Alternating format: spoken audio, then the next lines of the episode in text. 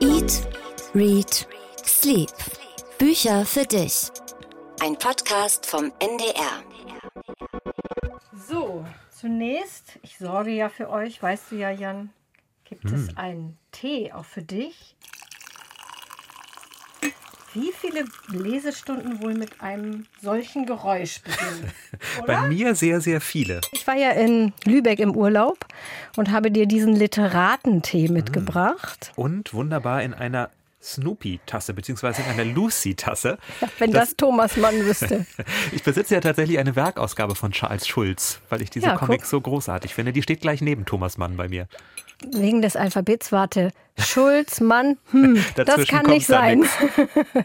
Das ist die einzige im weitesten Sinne mit Literaturbezug Tasse, die ich gefunden habe Mhm. in unserer NDR-Küche. Aber Literatentee fand ich sehr interessant. Was würdest du in einen Literatentee, also wie sollte der für dich schmecken? Anregend. Also auf Anregend. gar keinen Fall zu viel Kräuter, eher mehr Früchte und vielleicht so ein Schuss Ingwer. Aha, dann bin ich mal gespannt, ob das jetzt dem entspricht, weil ich lese, hier ist irgendwas mit Jasmin drin und Orangenschalen und Karamellstücke. Haben die sich ausgesucht für ihren Literatentee? Es schmeckt gut, aber es schmeckt nach Tee. Also Das Auch ist nicht ja überraschend, echt auch das nicht Schlechteste bei anders. Tee. Vielleicht kommst du ja dadurch im Laufe unseres Podcasts heute in so eine Literaturstimmung, Mhm. also noch mehr als sonst, möchte ich meinen. Was ich dich eigentlich jetzt fragen wollte zu Beginn ist, hast du eigentlich so ein Soul Food, ein Seelenfood, wobei es dir sofort gut geht? Oh je, eigentlich ja, alles, was ungesund ist. Mhm. Also ich merke das, wenn ich heiße, fettige Sachen esse, dann geht es mir sofort gut. Aha, na dann bin ich mal gespannt, ob das, was ich dir heute mitgebracht habe, auch in Richtung Soul Food gehen könnte. Die literarische Vorspeise. Es sieht zumindest nicht heiß aus und auch nicht fettig. Ja, wobei, um seine vollständige Wirkung zu entfachen, müsste es eigentlich direkt aus dem Ofen kommen. Das war naturgemäß etwas schwierig hier im Studio, also stell es dir einfach warm vor. Ich sehe eine Scheibe Weißbrot und ich sehe ein kleines Päckchen Butter. Riech mal ein bisschen an dem Brot, bevor du die Butter drauf machst. Mal sehen, ob du rausriechst, was da drin ist. Kein Jasmin, so viel kann ich dir sagen. Nee. Nein, keine Ahnung. Also, der Roman, den ich nachher vorstellen will, der heißt nämlich tatsächlich Soul Food. Darin geht es um ein junges Mädchen, das Köchin werden will. Und es sind auch drei magische Rezepte in dem Buch. Eins davon habe ich für dich gestern gebacken. Das Oh, ein geknallt. selbstgebackenes Brot. Selbstverständlich, darfst du bringen gekauftes Brot mit. Also Ja, die, wirklich. die Butter ist auch nicht selbst Nee, die gemacht. Butter ist nicht selbst gemacht. Das stand auch nicht im Rezept. Eat, Read, Sleep, der Podcast, der dem Lesen eine neue Dimension gibt, möchte ich sagen. Heute mit Jan Ehlert? und Katharina Marenholz und einem Bierbrot. Mm. Es ist Bierbrot. Ich finde, man schmeckt es ein bisschen. Ja, doch, jetzt wo du es sagst, Bisschen, mit ein ne? bisschen Fantasie kriegt man es raus. Alkohol am Arbeitsplatz ist natürlich immer gefährlich. Da ist doch gar kein Alkohol mehr drin, das ist bei 220 Grad gebacken. Da ist sämtlicher Alkohol verdampft. Aus dem Buch Soul Food von Elizabeth Acevedo, dazu später mehr. Jetzt nur noch vielleicht ein bisschen für den Zusammenhang. Imani, das ist die Hauptperson, die ist nirgendwo so glücklich wie in der Küche. Sie kann beim Kochen richtig entspannen und kreiert immer Rezepte für bestimmte Situationen. Kannst du beim Kochen entspannen? Ah, guck mal, dann kannst du dich Sehr da gut, ja doch. reinfühlen. Und dieses Rezept heißt eigentlich, wenn das Leben dich brechen will, brich Bierbrot mit denen, die du liebst. Sehr poetischer Rezeptname, oder? Ja, sehr poetisch. Ich versuche mir gerade das vorzustellen. Aber gut, Hauptsache es schmeckt. Es soll die Zuversicht stärken, wenn man sich allein fühlt. Allein fühlst du dich hoffentlich nicht jetzt im Moment, aber Zuversicht stärken kann ja nie schaden.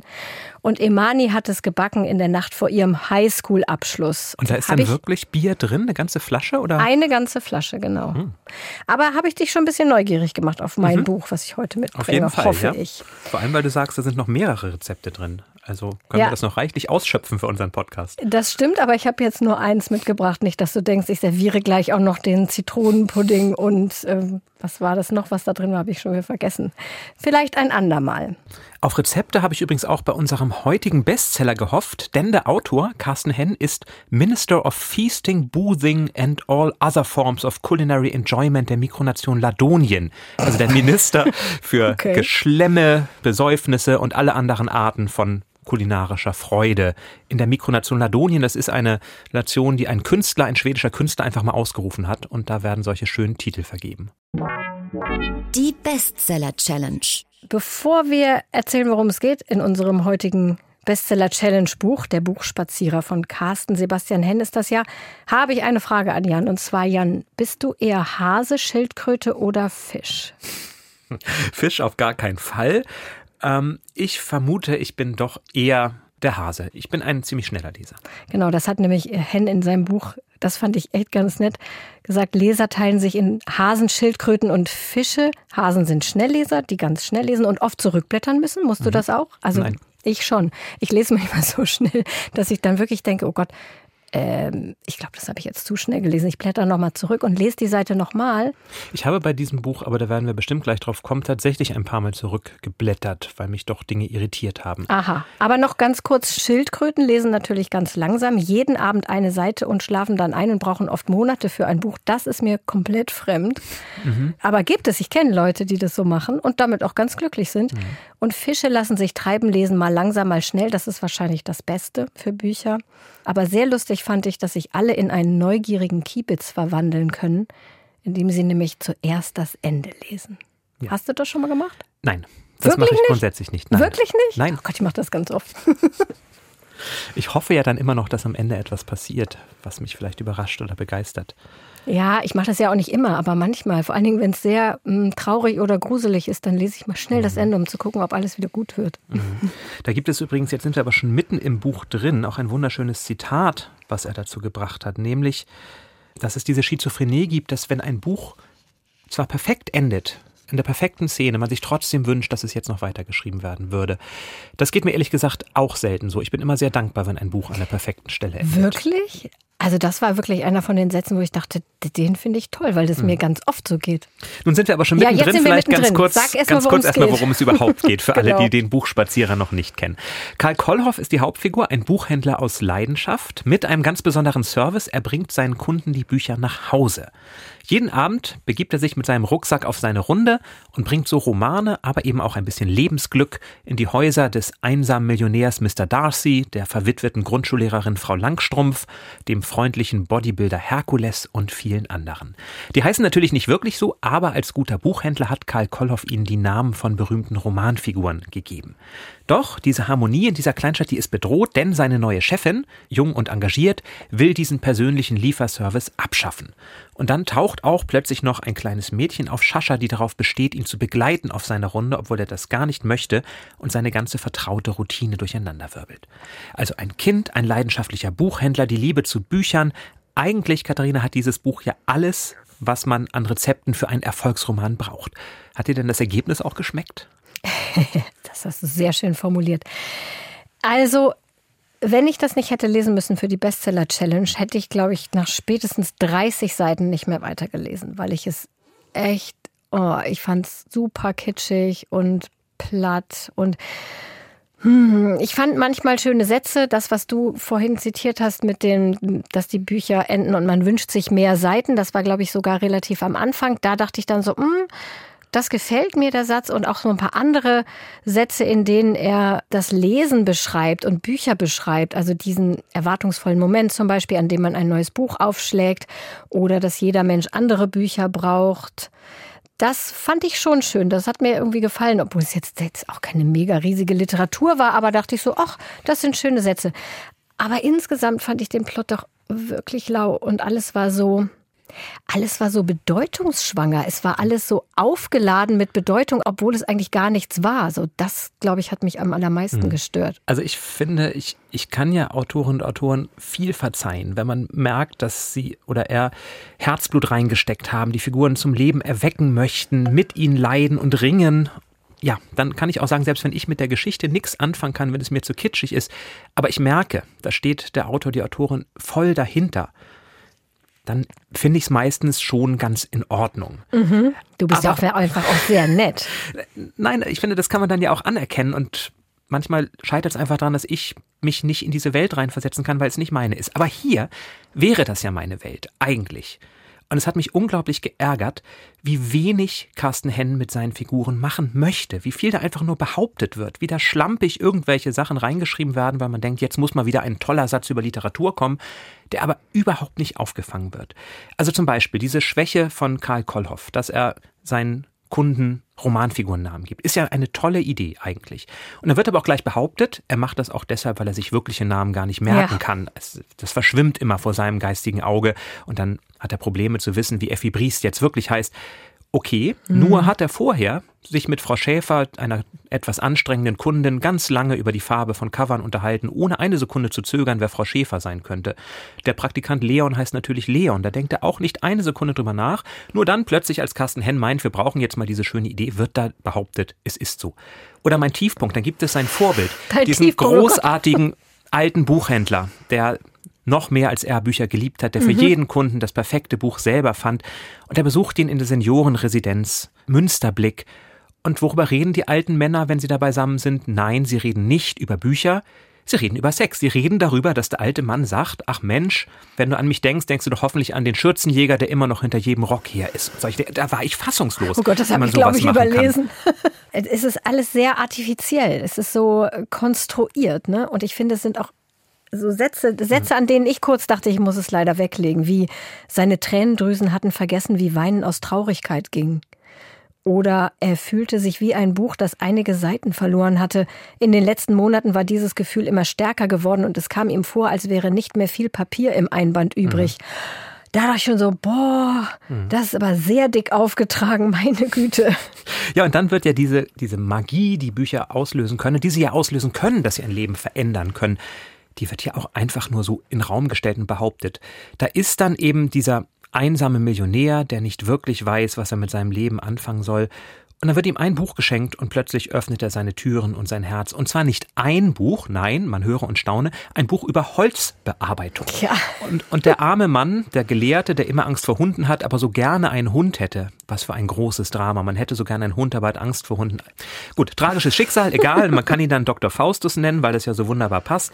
Dem wird ein Kalender über Hundewelpen geschenkt und prompt hat er keine Angst mehr und nimmt eine Katze auf, die bellt wie ein Hund und alles ist gut. Ja, also das ist dieses, das ist dieses kitschige an Haaren herbeigezogene.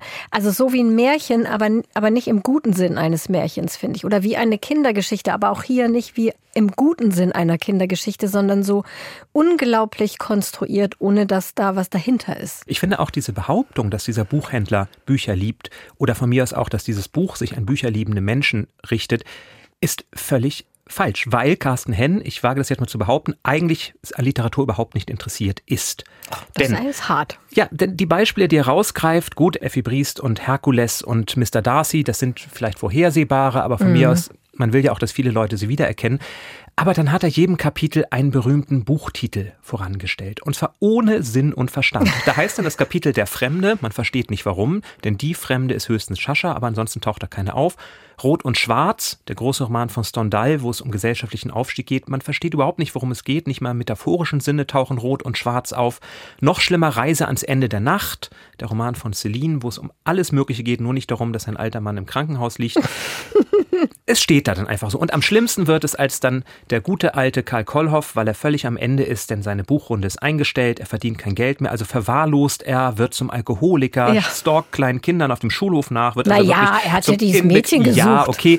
Und dann malt er seine Lieblingsbücher wieder an die Wände, weil er sie alle ja, verkauft hat. Ja, das fand ich auch sehr schlimm. Und was malt er in sein Schlafzimmer? Marquis de Sade. Also wirklich, hat dieser Mann Carsten Henn überhaupt eine Ahnung, über was für Bücher er da schreibt? Ich, ich war wirklich sprachlos. Was meinst du, was er da angemalt hat an die Wand aus Marquis de Sade? Hm. Ja, angeblich. Und dass er auch plötzlich malen kann. Ja. Hatte mich auch sehr verwundert. Na gut, wer weiß, wie das am Ende aussah. Also vielleicht war es auch etwas dahingekrakelt. Aber er wollte die erotischen Sprachkünstler, nämlich neben Marquis de Sade steht da Giacomo Casanova, die erotischen Sprachkünstler mit der traurigen Realität seiner Bettstadt konfrontieren. Mhm. Ja, wenn wir das auf die Kraft der überzeugt. Literatur nicht vertrauen, dann vertrauen wir eben auf die Kraft der Sexualität. Das funktioniert ja immer. Jan ist richtig ärgerlich, das erlebe ich ganz selten.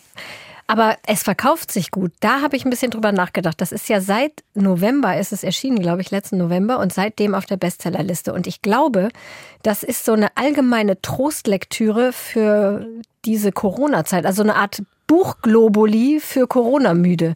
Sowas. Hm. was man einfach mal so einnehmen kann. Und es, wenn man jetzt nicht gerade Jan Elert ist, tut es ja auch nicht allzu weh. Und vielleicht heilt es so ein bisschen die schlimmen anderen Dinge, die mhm. einem im Leben so im Moment zu stoßen, so, oder? Äh, ja, so einen jetzt, Eindruck hatte ich. Ja, okay, jetzt mache ich mir vielleicht Feinde, denn Globuli heilen ja bekanntlicherweise auch nichts, sondern werden nur eingeworfen, damit Deswegen. man sich angeblich besser fühlt. Aber genau. ich glaube, natürlich funktioniert es, weil es auf den ersten Blick nach dem perfekten Buch für Buchliebhaber aussieht. Ja. Es ist sowas wie das Lavendelzimmer nur in schlecht. Also es ist ja die literarische Buchapotheke, wo versprochen wird, hier geht einer rum genau. und bringt das Buch, das ein Leben verändern kann. Und natürlich, also würde ich nur Besprechung lesen, es gibt ja ganz euphorische Besprechungen, würde ich nur den Klappentext lesen, mir würden sofort 20 Menschen einfallen, denen ich dieses Buch schenken könnte. Und hätte ich es nicht gelesen, hätte ich es vielleicht sogar gemacht. Aber jetzt möchten deine Hände kein Geschenkpapier drum wickeln. Auf gar keinen Fall. Ich nehme mal einen Schluck Literatentee, vielleicht besänftigt mich der ein ja, bisschen. Ich nehme mal auch einen Schluck. Bisschen Jasmin ist gut, glaube ich, gegen aufwallende Emotionen. Ich hoffe, du hast vier Literatentee dabei, denn wir wollen ja auch noch über gute Bücher sprechen. Ja, ich habe sehr viel Literatentee dabei. Du kannst, nimm doch auch noch mal ein Bissen von dem Soul Food Bierbrot. Das wird dich besänftigen. Aber du hast es ja schon gesagt, Carsten Sebastian Henn, von dem ich übrigens noch nie vorher was gelesen hatte, ist ja König des kulinarischen Krimis. Mhm. Und diese kulinarischen Krimis, die sind vielleicht besser als der Buchspazierer. Die hat uns nämlich unsere Stammhörerin Annette auch schon vor längerer Zeit ans Herz gelegt. Vor allem die Reihe um den Koch- und Hobbydetektiv Julius Eichendorf. Der erste Band heißt In Vino Veritas können wir nochmal in die Shownotes packen. Mhm. Und Annette schreibt, dass in diesen Büchern immer eine Menge toller Rezepte drin sind und empfiehlt auch die exzellenten Hörbuchfassungen. Das ist übrigens toll. Die mhm. Hörbuchfassungen, es werden ja immer wieder Hörbücher nachgefragt bei uns, ob wir nicht auch mal Hörbücher mhm. empfehlen können. Und wir haben ja schon oft gesagt, dass wir einfach gar keine Zeit haben, Hörbücher zu hören und deswegen auch keine empfehlen können. Aber wenn uns natürlich eine Hörerin ein Hörbuch empfiehlt, hier in diesem Fall, in Vino Veritas ist das natürlich mhm. großartig. Und dazu passt auch die Mail von Jennifer aus Karlsruhe. Die hat uns ein Public Domain Portal für Hörbücher mhm. empfohlen. Mhm. Das ist ganz cool. Da kann man kostenlos Hörbücher runterladen. Sind natürlich vor allem Klassiker, auch viele englische. Aber wenn man da ein bisschen sucht, ich habe mal ein paar Namen eingegeben, Thomas Mann zum Beispiel, da findet man auf jeden Fall was. Das ist bestimmt ein guter Tipp für Leute, die sehr gerne und sehr viele Hörbücher hören möchten. Das packen wir auch mhm. nochmal in die Shownotes. Wunderbar. Und diesen Hundekrimis, diesen kulinarischen Krimis würde ich vielleicht auch eine Chance geben, denn mit Wein. Wein Hundekrimis? Hundekrimis hat er auch geschrieben, so. der Trüffelhund. Hm. Ich bringe dir mal nächstes Mal in Vino Veritas mit. Da kannst du gleich einen Schluck Wein dazu nehmen. Das bringt dich auch wieder ein bisschen runter. Vielleicht noch besser als der Literatentee. Erstmal ein bisschen Bier. Vielleicht hilft das ja auch. Ja, genau. Lass uns doch mal über erfreulichere Bücher sprechen. Du hattest Urlaub und hast da hoffentlich was Schönes gelesen. Ich habe sehr viel gelesen, sogar im Urlaub. Aber dieses, was ich mitgebracht habe, das habe ich schon vor längerer Zeit gelesen. Es hatte nur so Sperrfrist bis April irgendwann. Deswegen konnte ich das die ganze Zeit nicht mitbringen. Ja, Soul Food, daraus unsere heutige literarische Vorspeise, das Bierbrot von Elizabeth Acevedo.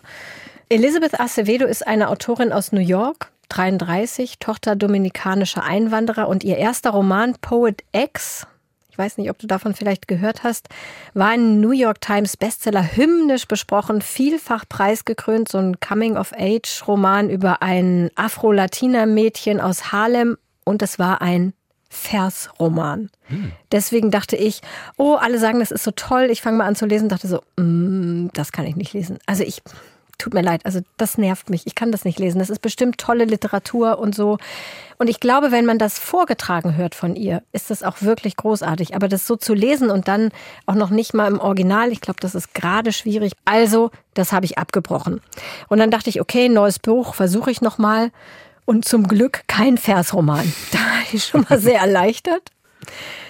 Du hast ja keine Probleme mit Versromanen, ne? Nein, nein, nein. Also, also im Gegenteil. Auch, auch, da gibt es gute und weniger gute. Aber Anne Weber, Annette, ein Heldinnen-Epos zum Beispiel, fand ich großartig. Wir sprachen darüber, richtig.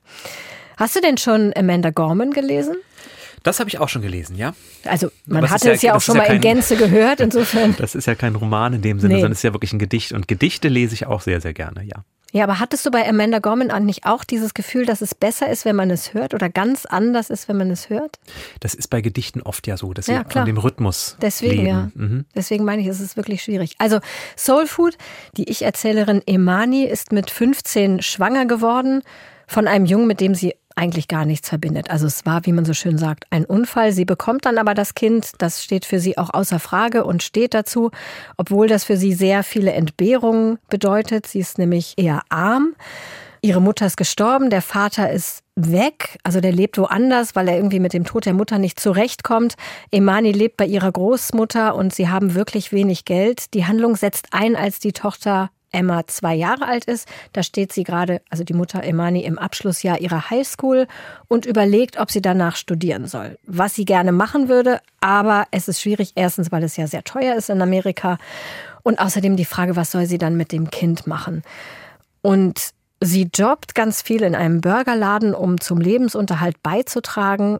Und ihre große Leidenschaft ist, ich hatte es schon erwähnt, das Kochen. Und dann hat sie großes Glück, denn es gibt an ihrer Schule einen Kurs, also da kann man verschiedene Kurse belegen für den Highschool-Abschluss. Und einer ist eben Kochen lernen. Und in diesem Kurs lernt sie Malaki kennen, sehr große gegenseitige Anziehungskraft sofort. Aber Emani will sich auf keinen Fall in ihn verlieben, weil sie ja schon eh so viel um die Ohren hat. Und das hat sie absolut ausgeschlossen, dass jetzt auch noch irgendwie so eine Liebesaffäre dazwischen kommt.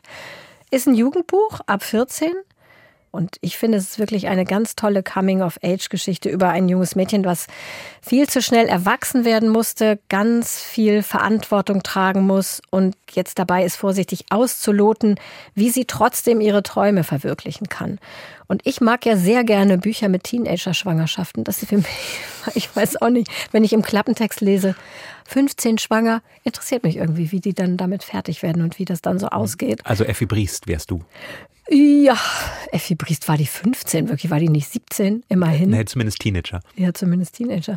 Ja, Effi Briest. Wobei ehrlich gesagt, bei Effi Briest wird das ja so verklausuliert ausgedrückt, dass ich erst Seiten später, da musste ich übrigens sehr viel zurückblättern, als plötzlich ein vierjähriges Mädchen auf der Schaukel saß und ich so, Moment mal, wo kommt das eigentlich her? Da hatte ich tatsächlich irgendwas verpasst, weil ich zu schnell gelesen habe. Weiß ich noch damals. Ja, und es sind einfach viele liebenswerte Charaktere. Emani natürlich, dann ihre schrille beste Freundin Angelika, diese resolute Großmutter. Malaki, der natürlich viel zu schön und viel zu gut, um wahr zu sein ist. Es ist, hm, wenn ich jetzt mal so einen Schlussstrich ziehen sollte, das Buch an sich ist irgendwie Soul Food. Das ist so wie ein warmes Brot kann man das lesen. Das macht irgendwie, das wärmt irgendwie das Herz. Und Elizabeth Acevedo ist eine ganz, ganz tolle Autorin und Du müsstest vielleicht mal auf ihre Homepage gehen. Da sind so ein paar Gedichte von ihr und das erinnert sehr an Amanda Gorman, finde mhm. ich. Also sie kann es auch ganz, ganz toll vortragen und da kann ich auch sofort mitgehen. Also das kann ich mir sehr gut angucken und anhören, wie sie ihre, ihre Gedichte, die ja nicht so Gedichte im klassischen Sinn sind, so vorträgt. Das ist wirklich super beeindruckend. Das packen wir auch mal in die Shownotes, diese mhm. Seite von ihr. Soul Food von Elizabeth Acevedo, übersetzt von Anne Brauner. Für alle ab 14 bis bis 9, 14 bis 99, das steht doch immer auf Ravensburger Spielen drauf, könnte man Wobei sagen. ich mich immer gefragt habe, was mit den über 100-Jährigen ja. ist. Die lesen doch manchmal auch noch ganz gerne. Ja, aber spielen nicht mehr mit Jacques, ich weiß nicht. Ja, also 14 bis unendlich, möchte ich sagen. Sehr schön. Ich fand das auch ein sehr schönes Bild, dass Bücher auch Soul Food sein können. Denn das ist ja meistens ist so. Man so, kann ne? sich in ein Buch wirklich reinlegen oder ein Buch kann auch tatsächlich sein wie eine schöne Tasse heiße Schokolade. Man sitzt auf dem Sofa und taucht ein und erfreut sich daran. Und ja, es geht einem dann einfach gut hinterher. Ja, und das Ding ist, man weiß es nicht unbedingt vorher. Mhm. Sonst wäre es ja einfach. Man weiß es erst währenddessen meistens. Richtig, manchmal weiß man es auch nicht nach der ersten Seite, sondern denkt, das ist ja gar nichts für mich. So ging mir das bei dem Buch, was ich mitgebracht habe für heute, von Ali Smith, einer schottischen Schriftstellerin. Kennst du die?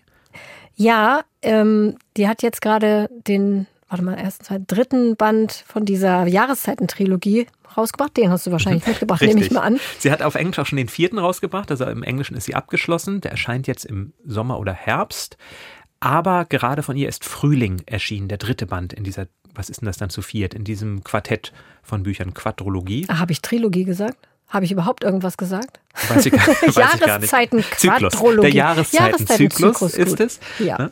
Und also dieser Zyklus begann ja mit dem Buch Herbst. Das war eines der ersten Bücher, was nach dem Brexit-Referendum genau. geschrieben wurde, wo sehr schön und stark eingefangen wurde, was für gesellschaftliche Spannungen es eigentlich gibt in Großbritannien. Also einer der Großbritannien-Romane des ja, der vergangenen Jahre, würde ich sagen.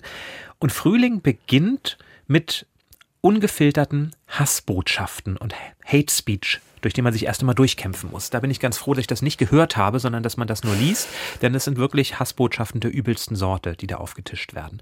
So also, aus wie aus Social Media oder so? So aus Social Media. Und genau. dann so also aneinandergereiht. Aneinandergereiht, bring dich um und mit Beschimpfung, Bodyshaming, alles, mhm. was dann dazugehört. Da muss man dann erst einmal durch und dann steigt man aber in eine Geschichte ein, die so hoffnungsvoll ist, die so, ja, die es wirklich schafft, aus dieser verbitterten, kaputten Gesellschaft, die am Anfang dargestellt wird mit diesem Hate Speech, tatsächlich frühlingshafte Knospen der Hoffnung und der Sehnsucht aufblühen zu lassen. Und das auf eine wunderbar literarische Weise auch. Es gibt zwei Protagonisten. Die eine, Brittany, ist eine verbitterte Mitarbeiterin in einer Sicherheitsfirma, die Menschen bewacht, die demnächst abgeschoben werden müssen. Und da sie schon sehr lange dieses menschliche Elend sieht, aber auch schon sehr lange in einem Umfeld ist, wo für dieses menschliche Elend nicht besonders viel Sympathie da ist, ist sie auch schon sehr abgestumpft und es blitzen mal so ihre Hoffnungen und Träume auf, was sie eigentlich werden wollte, aber die sind mittlerweile einfach vergraben unter ja, Selbstekel und Verachtung für andere Menschen. Und dann gibt es Richard, einen Regisseur, dessen große Muse und große Liebe, die etwas ältere Paddy, gerade gestorben ist und er weiß nicht mehr, wie er ohne sie, mit der er ganz viel über Bücher und Literatur gesprochen hat, jetzt noch weiterleben soll. Hat ein großes Projekt am Start, nämlich hat sich herausgestellt, dass Rainer Maria Rilke und Catherine Mansfield, also die große neuseeländische Schriftstellerin, scheinbar zur gleichen Zeit im gleichen Hotel in der Schweiz gelebt haben. Das ist wohl mhm. historisch verbirgt. Man weiß aber nicht, ob sie sich getroffen haben. Und daraus soll nun ein Film entstehen. Und während er mit Paddy überlegte, sich in die Gedichte von Rilke und die Geschichten von Mansfield vertiefte und das Motiv der Postkarte fand, die beide gern geschrieben haben, so den Film aufziehen wollte, gibt es einen jungen Drehbuchschreiber, unglaublich erfolgreich, der das übernehmen soll. Und der beschließt, nein, nein, wir machen eine Liebesgeschichte daraus. Rainer Maria Rilke und Catherine Mansfield haben Sex im Skilift, während der Mann am Gondelfenster steht und wütend dagegen hämmert. Also es ist großartig, wie schlecht dieses Drehbuch geschrieben ist. Auch schlecht schreiben will ja gelernt sein. Wie viel Kitsch, wie viel ja, Nichtwissen da rein verarbeitet wurde. Also auch dieser, dieses Zusammenprallen von literarischem, ja, sagen wir mal, Vermögen und Unvermögen. Vermögen und Unvermögen, aber eben auch diesem, diesem Fast Food, wenn man denkt, ein Name wie Rilke ist ja toll, den werfe ich mal rein und schon habe ich automatisch das Rilke-Feeling. Nein, so leicht ist es dann eben ja doch nicht. Man muss sich auch ein bisschen auf das Werk einlassen. Und Mansfield, kennst du Mansfield? Ja, ich liebe Catherine Mansfield. Großartige Autorin, auch traurige, tragische Lebensgeschichte. Richtig. Und auch das wird hier alles reduziert auf, ach Mensch, Mann trifft Frau und damit ist ja alles erzählt. Naja, zumindest will Richard diesen Film nicht drehen. Man ahnt warum, will sich umbringen. Und beide sind also Brittany und Richard am Tiefpunkt ihres Lebens angekommen. Und dann taucht ein zwölfjähriges Mädchen auf. Wie so bitte? Auch das, ich, ich habe so ein Déjà-vu ja, gerade. Ja. Schlechte, lieblose Charaktere, zwölfjähriges Mädchen taucht auf. Tiefpunkt des Lebens. Okay. Richtig, wobei die Charaktere nicht lieblos sind, sondern sie sind schon sehr gut gezeichnet. Nee, die in dem nur, Drehbuch. Richtig. Nun taucht also dieses zwölfjährige Mädchen auf und schafft es tatsächlich, die Gesellschaft dazu zu bewegen, sich zu ändern. Also sie geht in diese Abschiebeanstalt hinein, redet mit dem Direktor und schafft es, dass menschenwürdigere Verhältnisse geschaffen werden. Weil sie die richtigen Fragen stellen kann, weil sie durch ihre Unschuld, durch ihre Präsenz einfach vielleicht doch im Menschen noch etwas anrührt. Und beide begegnen diesem Mädchen und es verändert auch ihrer beider Leben tatsächlich. Und das klingt jetzt gefährlich kitschig. Allerdings. Ja, hat aber dann wieder einen ganz spannenden Twist am Ende, der diese Heiligkeit des Mädchens auch noch ein bisschen relativiert. Also das ist jetzt keine moderne Greta, die man da sehen kann, es ist schon eine vielschichtigere Person. Und mir hat das unglaublich gut gefallen, wie Ali Smith es schafft, aus den Abgründen der Gesellschaft so etwas Schönes am Ende zu schaffen, wie es ihr gelingt. Hast du denn die Bände davor auch gelesen? Ich habe tatsächlich noch nicht alle gelesen. Ich habe den Herbst gelesen, mhm. den Brexit-Roman, den ich unglaublich stark fand. Winter fehlt mir noch und auf Sommer freue ich mich auch noch. Also ich habe noch einiges vor. Die hat die ja ganz schnell hintereinander geschrieben, ne? Ja. Ich habe ja keinen davon gelesen, aber ich habe darüber gelesen und die scheinen wirklich alle sehr gut zu sein. Obwohl sie so schnell geschrieben wurden. Ich glaube, da waren manche am Anfang so, mm, ob das wohl klappt, ob das dann wohl mhm. trotzdem gut ist. Und auch ungewöhnlich, dass man so einen Jahreszeitenzyklus mit Herbst beginnt. Mhm, absolut. Aber ich mag auch den Herbst als Einstieg, weil er ja zeigt, erstmal wird es grauer, kälter, nasser, ungemütlicher. Und mhm. dann kommt aber der Frühling. Also da ist ja schon von Anfang an die Hoffnung eigentlich angelegt. Nun bin ich gespannt, ob der Sommer alles verdorrt, also ob es ein apokalyptischer Jahrhundertsommer wird oder ob es vielleicht ein Sommer wird voller Leichtigkeit und Strandspaziergängen. Soll ich dir noch ein bisschen Literatentee nachschenken? Sehr gerne, ja. Ja, apropos apokalyptischer Jahrhundertsommer. Interessante Überleitung.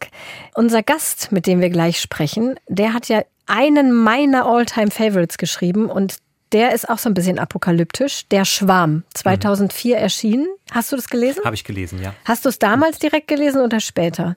Weißt du es noch? Ich glaube, relativ bald danach. Ja, also ich habe es, glaube ich, wirklich als Fahne sogar gelesen und ich kannte den Autor gar nicht. Und viele andere kannten den auch nicht. Frank Schätzing hat ja bis dahin so vor allem so Köln-Krimis hm. geschrieben. Und dann eben diesen Wissenschafts... Gott, das kann ich, glaube ich, gar nicht aussprechen. Wissenschaftsthriller, der Schwarm, in dem eine unbekannte Lebensform aus der Tiefe die Menschheit bedroht. Also Wale greifen Schiffe an, Krabben mit unbekannter DNS und einem tödlichen Erreger bedrohen New York. Tausend Seiten, super spannend. Ich glaube, ich fand es direkt nach einer halben Seite mhm. war ich in diesem Buch drin und bin erst nach tausend Seiten wieder aufgetaucht im wahrsten Sinne des Wortes. Das ging mir auch so, wobei er ja eigentlich einen ganz großen Fehler macht, den man nie machen sollte. Er bringt zur Hälfte des Buches einfach alle seine Protagonisten um. Also genau, das ist ja nun auch schon ein bisschen her, so genau erinnere ich mich gar nicht mehr daran. Aber weißt du noch diese Wahnsinnsgeschichte mit dem Tsunami? Ja. Dass ein Mädchen in Thailand am Strand dieses Buch gelesen hat, wo ein Tsunami beschrieben wird und dann sieht, hier passiert genau das, wir müssen hier weg. Und deswegen sich und ihre Familie gerettet hat, wegen dieses Buches. Also ja. das finde ich, kriege ich sofort nochmal Gänsehaut. Ein irres Buch. Und hier kann ich übrigens auch mal aus vollem Herzen und aus eigener Erfahrung das Hörbuch empfehlen. Das habe ich nämlich auch nochmal komplett durchgehört. Das ist auch ganz, ganz großartig. Und auch hinter diesem Thriller stand ja schon das Thema Klimawandel. Mhm. Und dazu hat Frank Schätzing jetzt ein Sachbuch geschrieben. Das war eine große Überraschung für alle, glaube ich, dass Frank Schätzing ein Sachbuch geschrieben hat. Und darüber wollen wir heute mit ihm reden. Heute zu Gast bei Eat, Read, Sleep. Frank Schätzing, hallo nach Köln. Hallo zu euch. Eigentlich hätte man von dir jetzt ja den Virenthriller erwartet, würde ich sagen. Warum ist es ein Klimasachbuch geworden? Also man sollte nicht auf Züge aufspringen, die schon fahren. Und der Virenthriller ist ja fast schon im Bahnhof angelangt. Also das Thema jetzt aufzugreifen, hätte nichts gebracht. Aber das Sachbuch verdankt sich einfach dem Umstand, dass letztes Jahr als Klimaschutz praktisch nicht mehr stattfand. Ich dachte, man muss jetzt nochmal ein Zeichen setzen. Also ich muss im Rahmen meiner Möglichkeiten vielleicht was dazu beitragen, dass diese viel maßgeblichere globale Krise jetzt mal wieder aufs Tapet kommt. Also es gab so eigenartige Bestrebungen im vergangenen Jahr, dass man die Kosten für den Klimaschutz auch noch senkt, weil die Pandemie so teuer ist. Vor dem Hintergrund ist das, ist das Sachbuch entstanden und deswegen als Sachbuch, ich hätte ja auch einen Klimathriller schreiben können, weil eben von den Klimaleugnern und Skeptikern ja immer wieder behauptet wird, dass das alles gar nicht wissenschaftlich untermauert sei, sondern dass die Verfechter des Klimawandels das ja alles nur fiktionalisieren würden. Und darum war klar, es darf sich nicht mit Fiktion mischen, sondern es muss jetzt auch wirklich ein Sachbuch sein, um äh, einmal klarzustellen, das ist alles evaluiert und äh, wissenschaftlich basiert. Das heißt auch der Thriller, den du ja schreibst. Also du entwirfst ja einen kleinen Thriller, wo wir alle die Hauptfiguren spielen, relativ zu Beginn des Buches. Das ist alles nicht fiktional, das ist tatsächlich alles fußend auf den jetzigen wissenschaftlichen Erkenntnissen. Absolut. Ich meine, das wäre fahrlässig, um es mal freundlich auszudrücken, wenn ich ein, ein Sachbuch über Klimawandel schreiben würde und würde dann aus purer Fabulierlust irgendetwas einbauen, was nicht evaluiert ist, wo so fiktional mein anderer Kram ist. Aber das steht zu 100 Prozent auf dem Boden der Wissenschaft. Und dann leiten sich Szenarien ab und Szenarien sind als Szenarien. Mhm. Ja, das ist ja ein schöner Teil. Es ist ja insgesamt sehr leicht verständlich, unterhaltsam geschrieben, so kurze Kapitel bzw. Abschnitte. Und bei dieser Szene, die, oder es sind ja mehrere Seiten, die Jan gerade erwähnt hat, da wird man ja als Leser quasi zum Berichterstatter auf einer Klimakonferenz und kann irgendwie so alle Fragen stellen, die man sich vielleicht selbst schon mal gestellt hat. Das ist ja hm. fast ein bisschen Comedy teilweise. Ja, aber warum nicht? Es ist ja seit Menschengedenken so, dass wenn wir unter höchstem Druck stehen, äh, was hat uns immer geholfen? Humor. Das Monster wird kleiner, wenn man es auslacht. Also es geht nicht weg. Aber äh, man fühlt sich mal kurz ein bisschen befreit, man lacht vielleicht auch mal über sich selbst. Aber das ist das, wo du mal wieder befreit aufatmen kannst. Und Menschen sind ja nicht wirklich multikatastrophenfähig. Und anders als im fiktiven Thriller ist es auch nicht so, dass am Ende irgendein Superheld kommt und haut dich raus. Sondern die allermeisten Krisen, denen wir uns konfrontiert und ausgesetzt sehen, lösen sich ja nicht auf, sondern es addieren sich ja immer neue dazu. Und natürlich auch durch eine globale Berichterstattung, wo du noch mitbekommst, dass im hintersten Winkel der Welt schief geht, hat man das Gefühl, äh, die Welt geht den Bach runter. Ich glaube, dass das sehr vielen Menschen den Mut nimmt und sie eben auch unter einen Druck setzt, dass sie glauben, sie könnten dagegen gar nichts ausrichten. Also schon mal persönlich als Einzelne. Und mir ging es darum, erstens das zu widerlegen. Du kannst doch als Einzelner was machen im Rahmen deines Gestaltungsspielraums, der oft viel größer sein kann, als man glaubt. Und zum Zweiten, man kann, darf auch zwischendurch mal mal grinsen und darf es dadurch ein bisschen leichter nehmen. Aber im Grunde bist du optimistisch, was den Klimawandel angeht. Also es ist ein, ja, schon ein optimistisches Buch auch. Es ist ein optimistisches Buch und auch ganz bewusst als solches geschrieben, aber es ist natürlich jetzt kein äh, haltlos optimistisches Buch. Ich bin ja nur eine rheinische Frohnatur. Wir sind ja schon der Meinung, dass immer alles gut wird gut und er hat noch mal Joti, Janne. Aber äh, so ist es natürlich nicht, sondern es ist schon die komplexeste Krise, glaube ich, der wir uns jemals ausgesetzt haben. Das merkst du vor allen Dingen, wenn du anfängst darüber zu sprechen, wenn du versuchst, sie einzugrenzen und feststellst, dass sie praktisch jeden Lebensbereich, auch jeden ökologischen Bereich betrifft. Diese unglaubliche Komplexität zusammenzubringen, darum ging es mir eigentlich. Und zu sagen, nee, das, Leute, nimmt das nicht auf die leichte Schulter. Wir müssen jetzt in den nächsten zehn Jahren wirklich alles Erdenkliche tun, sonst ist es zu spät. Sonst schaffen wir es nicht, die Erwärmung bei maximal zwei Grad zu begrenzen und dann kommen wir in Teufels Küche. Aber die gute Nachricht, wir haben einen ganzen Werkzeugkasten voll und vieles davon kann man in die Hand nehmen und benutzen. Aber wie kommst du, ich muss doch noch mal nachhaken, zu diesem Optimismus, weil du beschreibst es ja, wir müssen jetzt handeln. Aber das sagen wir seit Jahren. Und was ist passiert? Seit Paris beispielsweise, wir stoßen noch mehr Emissionen aus.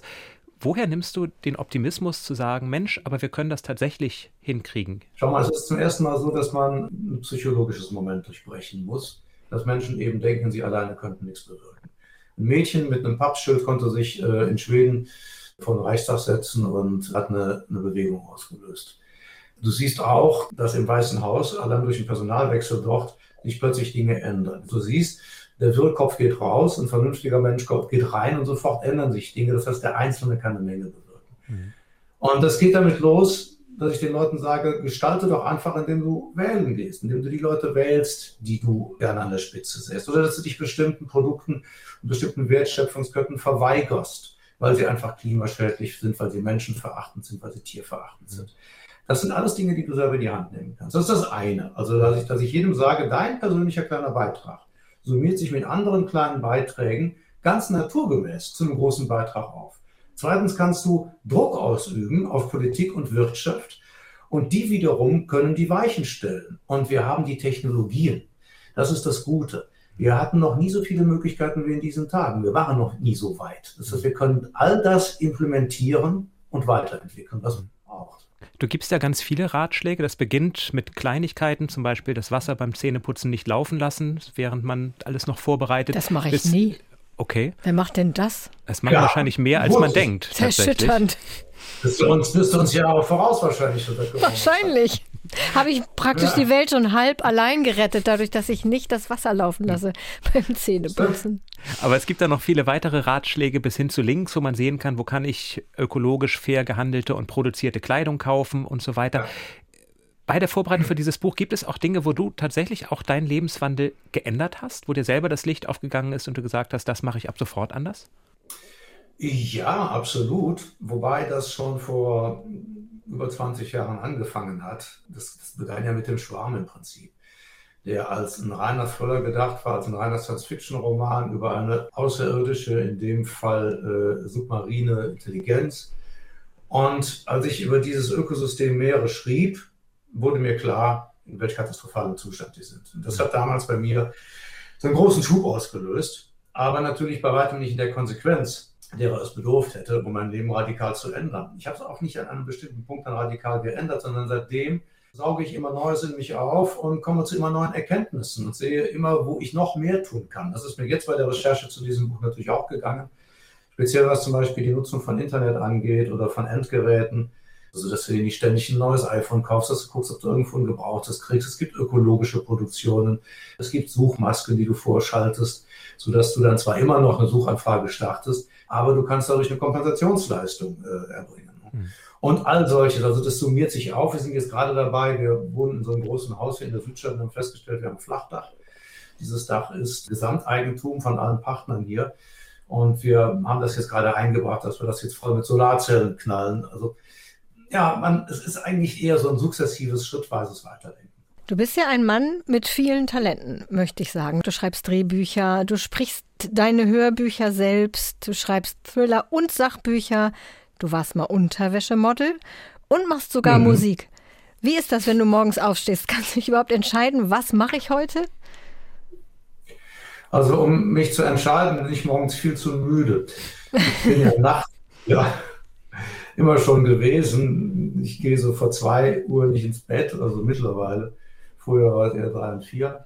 Ich schlafe aber auch nicht viel. Das hat sich auch ein bisschen verändert. In den 90ern habe ich drei Stunden pro Nacht gepennt und dann bin ich wieder aufgestanden und, und war wieder irgendwie aktiv.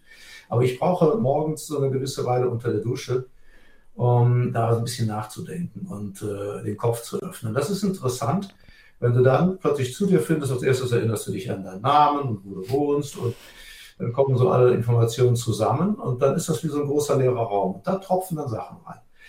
Frag mich nicht, wo das herkommt. Das ist ja das Interessante. Kreativität ist ja nichts, woran man wirklich arbeitet, dann kommt nämlich meistens nichts, sondern wenn du einfach in so einen Zustand der Offenheit und der Gegenwärtigkeit gehst, willenslos, ziellos, dann pop, pop, pop geht da irgendwas auf. Und das bestimmt dann das, was ich an dem Tag mache oder in den nächsten Wochen Monaten. Hast du denn das Gefühl, du hast genug Zeit für deine ganzen Ideen? Nö. Nö, ne? Ich habe ja auch überhaupt kein, kein Problem mit dem Älterwerden, aber ich stelle fest, in den letzten paar Jahren habe ich insofern ein Problem mit dem Älterwerden, nicht weil ich Älterwerden doof finde, ganz im Gegenteil. Ich feiere ja immer, dass ich schon so lange auf der Party sein darf. Aber ähm, ich habe plötzlich das Gefühl, oh, reicht die Zeit noch? Also für das, was ich alles machen möchte.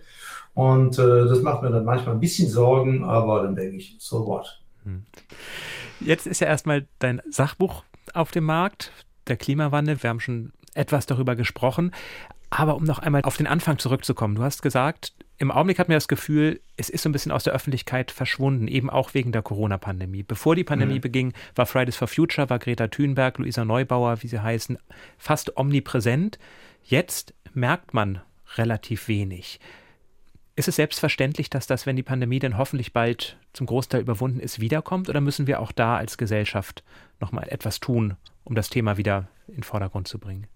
Vielleicht hat die Pandemie das ganze Thema sogar ein bisschen befeuert. Denn äh, wir haben in unserer Komfortzone hier immer gedacht, also gerade im, im Westen, in den wohlhabenden Ländern, dass bestimmte Katastrophen bei uns nicht vorkommen. Wir haben immer mitleidvoll in die armen Länder geguckt, da gab es Überflutungen und Wirbelstürme und die hatten dann Hungersnöte und Epidemien.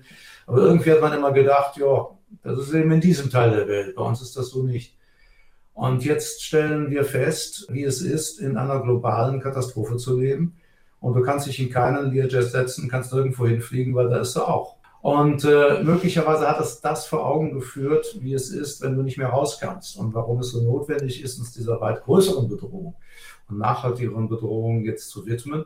Und ich sehe um mich herum nur Leute, die über das Thema Klimaschutz reden. Mittlerweile ist man ja auch froh, wenn man mal nicht über Corona redet, dann redet man auch gerne über den Klimaschutz.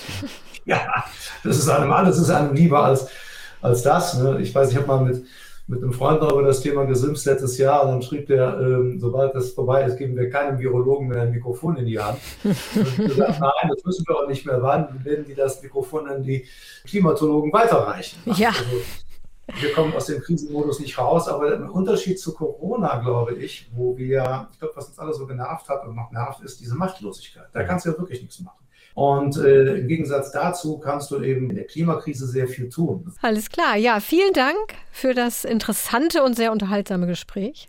Ja, und viel Erfolg vor allem mit dem Sachbuch, dass es möglichst viele Leserinnen und Leser denn auch findet. Ja, äh, würde mich freuen. Also mehr, mehr als das natürlich, dass wir jetzt das Richtige tun und dass auch die Regierung das Richtige tut, dass die nächste Wahl entsprechend ausgeht und dass wir jetzt mal aus diesem dieser Widerwilligkeit, immer nur das zu tun, was unbedingt nötig ist, äh, ein bisschen mehr ins, in die Großmut des Handelns finden, damit wir diese Krise bewältigen. Was, wenn wir einfach die Welt retten? Handeln in der Klimakrise von Frank Schätzing erschien bei Kiepenheuer und Witsch. Ein interessantes Buch mit vielen Fakten und auch Tipps, was man selber so machen kann zumindest beim Zähneputzen schon mal weniger Wasser verbrauchen. Das habe ich mir jetzt auf die Dann Zettel geschrieben. Los. Damit werde ich anfangen gleich heute. cool. ja, alles klar. Vielen Dank dann und tschüss nach Köln. Tschüss. Jo, tschüss, danke. Ciao, ciao. Ja, äh, Zähneputzen. ja, es, es, sind ja manchmal wirklich oft so Kleinigkeiten, wo ich es auch weiß und es ist ein einziger Griff, den Wasser abzuschalten, während man die Zähne putzt. Aber manchmal denke ich einfach nicht dran. Und wahrscheinlich sind es diese kleinen Dinge, die man tatsächlich ja, angehen muss. Auf jeden Fall. Was ja. wäre dann bei dir sowas? Fällt dir da was ein, wo du denkst, oh Mist, da ich glaube, ich dusche zu lange. Hm. Da muss ich dran arbeiten, auf jeden Fall. Aber netter Typ. Mhm. Ich glaube auch Frank Schätzing und ich, wir sind Zwillinge so ein bisschen. Ich lese auch nachts ganz viel. Ich schlafe auch ganz wenig. Und genau, apropos Duschen, ich habe auch immer so viele Einfälle unter der Dusche. Wirklich, das ist so, wie er beschrieben hat. Man steht da morgens und denkt, ah, ach, das könnte ich machen, das könnte ich machen. Was mache ich zuerst? Mhm. Konnte ich total gut nachvollziehen. Wo hast du deine Einfälle? Äh, beim Joggen meistens. Ah. Da merke ich dann wirklich, die ersten drei Kilometer tut es weh und ich denke an nichts. Und dann wird der Geist frei und der Körper passt sich an. Und dann habe ich wirklich immer ganz viele Ideen und komme unglaublich motiviert von meiner Joggingrunde wieder und denke, so, jetzt machst du das, das, das. Aber erstmal duschst du. Und unter der Dusche verliere ich dann die Ideen. Okay, das ist ähm, interessant. Aber Joggen ist auf jeden Fall umweltfreundlicher zum Ideenfinden als stundenlanges Duschen. Insofern, der Punkt geht an dich. Jetzt aber reden wir vor allem wieder über Bücher, denn wir haben von euch wieder viele, viele spannende Vorschläge bekommen. Für noch mehr Lesen und noch weniger Schlaf auf jeden Fall. Die All-Time Favorites. Ich habe ein All-Time Favorite mitgebracht von Beke. Und zwar handelt es sich dabei nicht um ein Buch, sondern um die Werke eines Autors von Wolfgang Borchardt. Der wäre am 20. Mai 100 Jahre alt geworden und die Geschichten von Borchardt Entschuldige, das passt ja wahnsinnig gut. Weil? 20. Mai ist doch gerade. Ja, okay. Möglicherweise habe ich auch deshalb dieses Buch für heute rausgesucht, denn es ist zu diesem 100. Geburtstag eine neue, limitierte Gesamtausgabe erschienen im Rowold Verlag. Und da wir gerade mit Frank Schätzing über den Klimawandel sprachen, möchte ich vorlesen, was hier auch steht bei dieser Sonderausgabe. Die Rowold Verlage haben sich zu einer nachhaltigen Buchproduktion verpflichtet. Gemeinsam mit unseren Partnern und Lieferanten setzen wir uns für eine klimaneutrale Buchproduktion ein, die den Erwerb von Klimazertifikaten zur Kompensation des CO2-Ausstoßes einschließt. Mhm. Also auch im Buchhandel ist CO2-neutrales Verhalten. Das gibt es jetzt öfter. Realität. Das habe ich schon öfter genau, gesehen. Genau, da gibt es öfter jetzt auch so Aufkleber, klimaneutral hergestellt. Es gibt auch die ersten, die nicht mehr ihre Bücher in Plastik verpacken, sondern nur noch mit so kleinen Siegeln ja, verschließen. Ja, schon seit der letzten Saison, glaube ich. Mhm. Mhm. Zeig mal kurz die Werkausgabe. Wie dick ist die denn? Ach ja, das geht. Ja, er wurde ja nur 26 Jahre ich alt, weiß, Wolfgang ja. Borchert. Deswegen hat er dafür doch ein sehr erstaunlich umfassendes Werk geschrieben. Und vor allem ein sehr trauriges Werk. Sehr traurig. Und Beke schreibt, sie weiß deswegen auch gar nicht, warum sie die Geschichten so toll findet. Eigentlich mag sie traurige Geschichten ohne Happy End gar nicht, die immer und immer noch trauriger werden. Aber bei den Erzählungen von Borchardt macht sie eine Ausnahme, weil nämlich sie es so fantastisch findet, wie in den Kurzgeschichten in so kurzer Zeit so riesige Welten aufgebaut werden. Und eine hat sie herausgegriffen, als hätte sie geahnt, womit ich heute hier sitze, nämlich das Brot. Ach was? Ja, tatsächlich. Wirklich? Auch wenn es da nicht um Bierbrot geht, sondern es geht tatsächlich um ein Kantenbrot, ein Ehepaar. Ja des Hungers leidet, weil die Zeiten des Krieges oder des Nachkrieges, ich bin nicht mehr ganz sicher, aber ich glaube noch die Kriegszeiten sehr hart für sie sind. Und das Ehepaar hat sich darauf geeinigt, jeder kriegt gleich viel Brot. Und dann wacht die Frau eines Nachts auf und stellt fest, ihr Mann ist nicht im Bett, er ist in der Küche. Er hat das Brot er gegessen. hat von dem Brot gegessen, genau. Und dann entspannt sich aber daraus eine wunderschöne Liebesgeschichte, wie man dann aus Rücksicht aufeinander natürlich nicht darüber redet, was passiert ist. Und sie am Ende freiwillig beim Abendessen weniger Brot isst, weil sie meint, ich vertrage es ja nicht so gut, du brauchst es mehr. Eine Geschichte, die mich auch ganz lange danach noch beschäftigt hat. Die ist gerade mal drei Seiten lang und trotzdem entspannt sich da eine Beziehung, über die man so viel nachdenken kann, über dieses Rücksicht nehmen, Dinge nicht ansprechen, sich selber zurücknehmen aus Liebe für den anderen. Also wirklich eine der schönsten Liebesgeschichten, die ich kenne. Wann hast du die Kürze. gelesen zum ersten Die haben wir in der Schulzeit Wir gelesen. nämlich auch. Mhm. Und ich fand es furchtbar. Und ich glaube einfach, dass es zu früh war, um sowas zu lesen. Ich meine, es wäre so siebte Klasse gewesen vielleicht. Ja, Da ist man ja 14, 13, 14. Und ich finde, ich habe es dann später nochmal gelesen und dann eigentlich erst verstanden, was, was da überhaupt erzählt wird. Ich glaube, das ist nichts, was man jungen Menschen in der Pubertät zum Lesen geben sollte. Ich weiß noch, dass wir wirklich, also und unsere ganze Klasse wirklich so, oh, Borchert, oh, das bescheuerte Brot. Wir waren alle so genervt, weil keiner das richtig verstanden hat. Und, und es fand auch keine Einordnung der Person statt. Das finde ich halt auch total wichtig, dass man bei so einem Schicksal wie Wolfgang Borchert es hatte, da würde ich ja im Unterricht immer über die Person erstmal anfangen, um auch so ein Interesse zu wecken, weil das kann eigentlich niemanden kalt lassen. Und wenn man danach dann die Geschichte liest, das ist, glaube ich, auch nochmal was anderes. das glaube ich auch. Denn klar, der Hunger, der einen dazu bringt, ein kantentrockenes Brot zu stehlen quasi. Mhm. Den kann man sich als 13-, 14-Jähriger in Deutschland wahrscheinlich wirklich nicht vorstellen. Und Nee. wenn dann diese Einordnung des Schicksals von Borchardt in Kriegsgefangenschaft lange gelebt, dann kriegt man einen ganz anderen Eindruck davon. Auch, dass er damals eben in der Nachkriegszeit so erfolgreich wurde mit seinen Appellen an den Pazifismus, das braucht garantiert ein bisschen mehr Reflexion. Es gibt aber eine Geschichte, die hat tatsächlich mein Bild damals auch als Jugendlicher auf Hamburg nachhaltig verändert. Es gibt ja diesen Stadtteil Billbrook in Hamburg, den man kennt, den kannte ich von der Autobahn oder von der S-Bahn-Station. Und dann erzählt Wolfgang Borchert von einem kanadischen Fliegerfeldwebel, der Bill Brook heißt. Und der kommt nach Hamburg und steht vor diesem S-Bahnhof und liest seinen Namen und bekommt dadurch ein ganz anderes Bild von der Stadt. Und seitdem kann ich wirklich nicht mehr durch diese S-Bahn-Station fahren, ohne an Wolfgang Borchert zu denken. Das hat mich ganz nachhaltig geprägt. Das ist ja schön. Und natürlich ganz besonders sein Theaterstück Draußen vor der Tür, der Kriegsheimkehrer Beckmann, der einfach keine Heimat mehr findet und die Menschen mit der Schuld konfrontieren will, aber feststellt, dass eben viele davon gar kein Schuldbewusstsein entwickelt haben. Der Oberst, der zu Hause sitzt und ihm die Tür quasi vor der Nase zuschlägt. Ja, sein super bekanntes Drama, was ja eigentlich ein Hörspiel war oder zuerst ein Hörspiel war.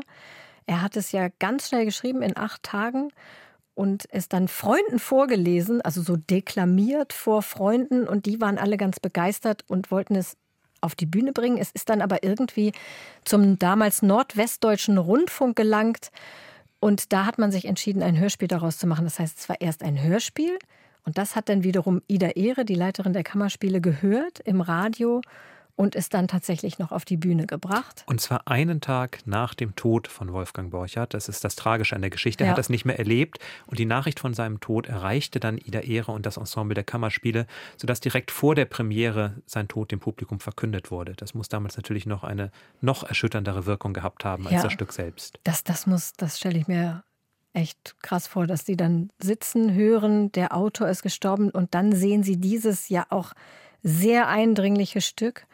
Und er hat es nicht mehr erlebt. Es war ein riesiger Erfolg und es ist bis heute ein großer Erfolg. Und zumindest das Hörspiel, das kann man bei uns im Internet noch einmal hören unter ndr.de-kultur, was wir damals 1947 im Nordwestdeutschen Rundfunk ausgestrahlt haben. Obwohl Borchardt selber glaubte, dieses Theaterstück würde doch nie irgendwo aufgeführt werden. Ach ja. Hat er geschrieben, habe ich gelesen, so. in der limitierten Werkausgabe. Okay, na dann muss ja stimmen. Ja, ich habe was ganz anderes mitgebracht und zwar ein Buch von Douglas Adams. Wir haben ja hier schon häufiger über seinen Anhalter gesprochen. Wusstest du, dass sein Herzensbuch eigentlich ein ganz anderes war? Nein? Und zwar dieses hier. Gar nicht Science Fiction. Die letzten ihrer Art, eine Reise zu den aussterbenden Tieren unserer Erde. Da hat Douglas Adams zusammen mit dem Fotografen und Zoologen Mark Carwadine sehr viele verschiedene Reisen unternommen, reale Reisen nach Madagaskar zum Beispiel, Indonesien, Neuseeland, China, um vom Aussterben bedrohte Tierarten zu suchen. Und dieses Buch hat uns Uli ans Herz gelegt. Uli aus dem Süden, Nähe München, wie sie schreibt.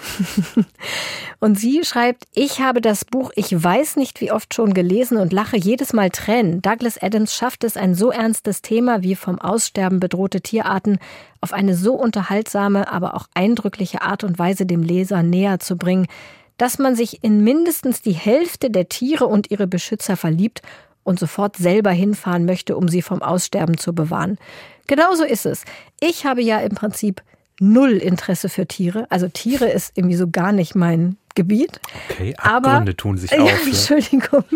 Aber ich habe das genauso gern gelesen wie Uli und zwar auch schon, glaube ich, damals, als es erschienen ist. Das ist schon ein ganz altes Taschenbuch, was ich hier mitgebracht habe. Da sind auch Fotos drin von den Tieren, die er da aufsucht. Und auch ein sehr lustiges Foto von Douglas Adams, wie er irgendwo am Strand liegt.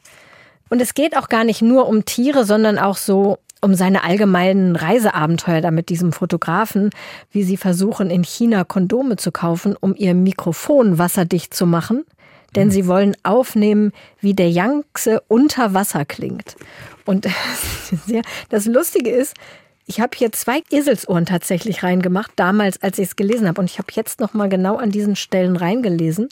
Und die eine Stelle ist die Stelle mit den Kondomen. Fand ich damals schon lustig. Sie ähm, sind nämlich da so in China und versuchen zu erklären, was sie überhaupt kaufen wollen. Also Kondom. Sie können natürlich kein Chinesisch oder kein Mandarin. Dann schreibt er, ich holte mein Notizbuch heraus und zeichnete sehr sorgfältig ein Kondom auf, einschließlich des kleinen Zusatzballons am Ende. Sie betrachtete, sie, die Verkäuferin, betrachtete es stirnrunzelnd, begriff aber immer noch nicht. Sie brachte uns einen Holzlöffel, eine Kerze, eine Art Flaschenöffner und überraschenderweise ein kleines Porzellanmodell des Eiffelturms bevor sie sich schließlich geschlagen gab. Also es war sehr schwierig, das zu vermitteln. Es dauert dann noch ein paar Seiten, mhm. bis sie dann kriegen, was sie haben wollen und dann ihr Mikrofon dann damit einwickeln, mhm. um es wasserdicht zu machen. Das klingt so ein bisschen wie das Buch, was ich beim letzten Mal vorgestellt habe, der Schneeleopard. Ja, stimmt. Das ist ja auch so eine Reise zu einem auch vom Aussterben bedrohten Tier. Auch ja. mit einem Fotografen zusammen, richtig. Ja, da dachte ich nämlich auch, als du das vorgestellt hast, dachte ich auch schon, ach, das klingt interessant, weil so Reisegeschichten lese ich wirklich gerne. Die letzten ihrer Art von Douglas Adams und Mark Carvedine. Ich denke, ein Muss für Douglas Adams-Fans, also auch für dich, oder? Steht schon auf meiner Liste. Kann nochmal in deine Bibliothek direkt unter A einsortiert werden. Das wird schön. ich werde ein anderes finden, was ich dafür aussortieren kann. Zum Beispiel das, was unter H bis jetzt eingeordnet werden könnte. Ah, Okay, da bereiten wir jetzt mal den weiteren Mantel des Schweigens drüber, würde ich sagen. Bevor du dich jetzt hier nochmal total aufregst, das möchte ich unbedingt verhindern, denn wir kommen jetzt zum Quiz und da braucht es deine volle Konzentration. Das Quiz. Wir haben übrigens sehr viele Support-Mails zum Quiz bekommen. Bitte nicht einstellen, hat zum Beispiel Luisa geschrieben und Claudia aus Berlin Bitte behaltet das Quiz. Ich finde es immer sehr unterhaltsam. Allein schon die Vorankündigung, aus welcher Kategorie. Und ihr gefällt auch besonders, dass von mir ab und zu eine neue Kategorie hinzugefügt wird. Also keine Sorge, wir stellen das Quiz auf keinen Fall ein. wir können uns dann ja überlegen, wie viele Fragen wir am Ende machen bleiben aber erstmal bei zwei Fragen. Ja, und ich habe heute auch keine neue Kategorie, aber fürs nächste Mal denke ich mir wieder eine aus. Und viele von euch schicken uns ja auch Quizfragen, die wir dann hier auch gerne stellen. Und zum Beispiel hat uns Katja aus Stuttgart geschrieben. Katja ist 16, ein großer Fan unseres Podcasts, schreibt sie, und hat gesagt, ich habe Fragen, die sich direkt an Katharina richten. Bitte mhm. Jan und Daniel, stellt sie doch Katharina.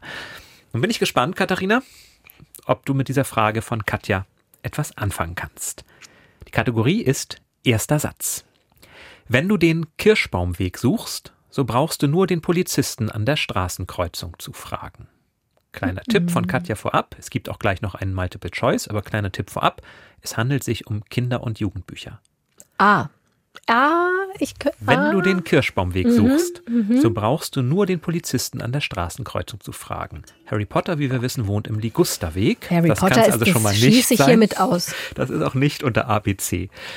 Ist es Mary Poppins von P.L. Travers? Ist es Die Kinder aus Nummer 67 von Lisa Tetzner? Oder sind es die Lotter-Geschichten, eine der Lotter-Geschichten von Astrid Lindgren? Der Kirschbaumweg. Ich denke, also ich möchte einloggen. Mhm. C Lotta aus der Krachmacherstraße von Astrid Lindgren. Nun, der Titel legt ja nahe, dass Lotta wo wohnt? Im Kirschblütenweg. Die Kinder aus der Krachmacherstraße. Wie heißt wohl diese Straße? Ach ja, stimmt, Krachmacherstraße. Aber es kommt mir so bekannt vor. Es kann doch. Sag noch mal den Satz. Wenn du den Kirschbaumweg suchst, so brauchst du nur den Polizisten an der Straßenkreuzung zu fragen. Gut, aber es heißt ja nicht, dass sie da wohnt, oder?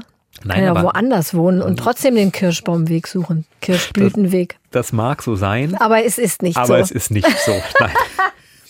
okay. Denn der Polizist, Dann warte, ja? ich, ich möchte, ich würde Mary Poppins eigentlich ausschließen, aber wer weiß schon. Nun, die Kinder aus Nummer 67 spielen in einem Berliner Mietshaus der 30er Jahre Okay, also ist es ohne, A. Oh weitere, ohne weitere Straßenangabe. es ist der Kirschbaumweg und der Polizist an der Straßenkreuzung, wenn ich mich richtig an den Roman Ich erinnere, den Roman nie gelesen. weiß es deshalb, weil dort so ein verrückter Major auf dem Dach steht, der immer eine Kanone abfeuert zu bestimmten Uhrzeiten. Ach so, okay. glaube, also das ist der erstens, Grund dahinter. Ich habe Mary Poppins nie gelesen. Zweitens, ich habe Mary Poppins nie geguckt, weil ich Musicalfilme hasse. Drittens, ich liebe die Kinder aus der Krachmacherstraße und deswegen war ich wahrscheinlich jetzt so euphorisch, dass ich das schnell eingeloggt habe, weil ich so ein, ich habe so ein Buch, da ist so ein Kirschblütenbaum drauf von Lotta. Ah. Deswegen hatte ich das irgendwie sofort vor Augen. Aber es, es macht natürlich nicht so richtig viel Sinn mit den Straßen. Du hast völlig recht. Also Katja, Na ist gut, es gelungen, Katja, diese Stra Frage war viel zu schwer. eine Lücke im Kinder- und Jugendbuchwissen von Katharina zu finden. Das ist auch schon eine Leistung. Vielen Dank, Katja. Und toll, dass du noch sechs weitere Fragen geschickt hast. Da habe ich jetzt ja Munition und Material für die nächsten Gott, wehe, Folgen. die sind alle so schwer. Es gibt übrigens, Katharina, einen großartigen Film über P.L. Travers, die sich unglaublich schwer getan haben muss mit ihrem Erfolg, die nicht wollte, dass diese großartigen Disney-Filme entstehen sollten. Die muss sich sehr angestellt haben, als sie dann bei Walt Disney im Studio stand. Das wäre vielleicht was für dich. Ja. Sehr, sehr sehenswert. Wie heißt Film. der? Kannst du mir nachher mal bitte schicken? Suche ich raus und schreiben wir in die Shownotes. Ja, das fände ich cool. Okay, also meine erste Kategorie ist Fun Fact. Und da geht es nochmal um Douglas Adams. Nächste Woche am 25. Mai findet der alljährliche Gedenktag für den Autor statt. Wie heißt dieser Tag? A. Du weißt es schon? Nein. weißt du es Nein, ohne nein, die Multiple Choice? Nein. A. Die Antwort ist 42 Tag. B. Handtuchtag. Oder C. Don't Panic Day. Alle drei würden ja passen. Mhm. Ich vermute, dass es der Handtuchtag ist. Denn man soll ja immer ein Handtuch dabei haben. Richtig. Towel Day oder Internationaler Handtuchtag. Und genau, alle Douglas Adams-Fans sollen an diesem Tag ein Handtuch bei sich tragen. Gegebenenfalls kann man es sich auch als Turban um den Kopf wickeln. Ich hatte kurz überlegt, ob ich dir ein Handtuch mitbringe, damit wir das schon mal, schon mal fürs Foto festhalten. Ähm, aber das kannst du ja dann privat machen. Denn im intergalaktischen Standardwerk Per Anhalter durch die Galaxis steht, genau wie du gesagt hast, dass ein Handtuch so ziemlich das Nützlichste ist für Reisen durch die Galaxie. Warum? Wissen wir beide nicht mehr. Kommen wir zur nächsten Frage zu der Kategorie Litty Click. Und da habe ich mich inspirieren lassen von Wolfgang Borcherts Aussage zu Draußen vor der Tür, ein Stück, das kein Theater spielen und kein Publikum sehen will. Wir wissen, bei Draußen vor der Tür war das nicht so. Es wurde schnell gespielt und viele Menschen wollten es sehen. Aber von einem berühmten Autor wurde das erste Theaterstück erst 100 Jahre nach seinem Tod aufgeführt. Und das, obwohl er zu Lebzeiten schon weltberühmt war. Sein erstes Theaterstück? Sein erstes Theaterstück. Okay, also alle anderen wurden schon vorher Genau. aufgeführt. Also Nur als Autor nicht. war er schon weltberühmt, aber sein erstes Theaterstück, über Oliver Cromwell übrigens, Mhm. wurde erst mehr als 100 Jahre nach seinem Tod aufgeführt. Ja, da weiß ich es jetzt noch nicht. Mhm. Bitte nächster Hinweis. Wir bleiben geografisch in der Nähe von Cromwell. Auf der Kanalinsel Guernsey kann man sein Wohnhaus besichtigen. Gott, ich kenne keine Autoren, die auf Guernsey geboren sind. Er wurde auch nicht auf Guernsey geboren, denn er ist Oder einer der größten haben. französischen Autoren überhaupt. Einer der größten französischen Autoren überhaupt. Mhm. Balzac, Hugo. Haben wir schon eine Zeit eigentlich? Hast du mir schon gesagt, wann der geboren wurde, so wann der gelebt hat? Nö, aber ist schon mehr als 100 Jahre tot. Gut. Einer seiner Romane stand vor zwei Jahren in Frankreich wieder auf der Bestsellerliste. Warum? Einfach so? Nein, natürlich mit Grund. Ach so, mit Grund. Und seine also bekanntesten Romane. Nicht Camus. Das war ja letztes man, Jahr. Das war letztes Jahr, richtig. Seine bekanntesten Romane kennt man heute allerdings eher als Musical oder als Disney-Film. Mehrere? Also dann würde ich vielleicht doch. Also Hugo ist ja als Musical sehr erfolgreich. Und als Disney-Film glaube ich sogar auch, ja sage ich mal, Victor Hugo. Und auf Guernsey hat er auch gelebt, ja. ja das wusste ich ja nicht. Ich kenne original überhaupt keinen. Er lebte dort im Exil. Guernsey gelebt er, er lebte hat. dort im Exil, weil er sich kritisch gegen also Napoleon Victor ausgesprochen Hugo. hat. Victor Hugo, genau. Und als die Kathedrale von Notre Dame brannte, da wurde sein Buch Der Glöckner Ach von Notre so, Dame, ah, ja, ja, das ja auf natürlich. Französisch nur Notre Dame de Paris Ja, heißt, also liebend. eine Liebeserklärung an die Kathedrale ist, stürmte es wieder die Bestsellerlisten, weil dort auch Menschen, die den Film gesehen haben und das Buch gelesen haben, werden sich erinnern, die Kathedrale brennt am Ende. Da Mhm, gibt es ganz dramatische Bilder, die sich damals mit den Fernsehbildern auf erschreckende Art und Weise überlappten. Ah, ja, ja. Und so wurde auch dieses Buch wieder, Und fand auch welches dieses war Buch jetzt wieder viele Leser. Dieses Theaterstück, was erst 100 Jahre später. Oliver Cromwell, das sehr berühmt wurde für sein Vorwort damals, das eine neue Ideologie des Theaters entwarf. Das Stück selber aber mit mehr als 74 Rollen und viel, viel länger als normalerweise Theaterstücke damals waren, da hat sich kein Theater rangetraut. Erst 1956 in einer stark gekürzten Version wurde es erstmals aufgeführt. Aha. Na, das habe ich ja gerade noch rechtzeitig gelöst, würde ich sagen. Richtig. Volle Punktzahl. In welcher Straße wurde er geboren? Kirschblütenweg. Meine zweite Frage ist äh, Kategorie erster Satz. Vergangene Nacht träumte ich, ich wäre wieder in Menderley. Oh, ein ganz berühmter erster Satz. Ich bin sicher, dass du das weißt. Mhm. Ist ein bisschen leicht vielleicht. ja, Soll ich noch Multiple Choice machen? Gib doch mal Multiple Choice, aber ich bin ziemlich sicher, dass ich es weiß. Okay. Ist es A aus dem Roman von Agatha Christie und dann gab es keines mehr? Oder B aus Rebecca von Daphne du Maurier oder aus Das Gartenfest von Catherine Mansfield? Alles drei großartige Geschichten bzw. Romane, aber das hier ist tatsächlich aus Rebecca, Daphne du Maurier. Genau, von Alfred Hitchcock verfilmt auch. Großartiger Schauerroman über eine junge Frau, die einen reichen Mann heiratet, aber da ist dann doch noch das Gespenst der Ex-Frau Rebecca. Wurde sie ermordet, brachte sie sich selber um. Großartiges Buch. So, nun, ich hole mal meine Lostrommel. Bestseller Challenge. Die Auslosung. Wir sind ja in der nächsten Folge wieder zusammen. Richtig. Daniel ist ja noch im Urlaub.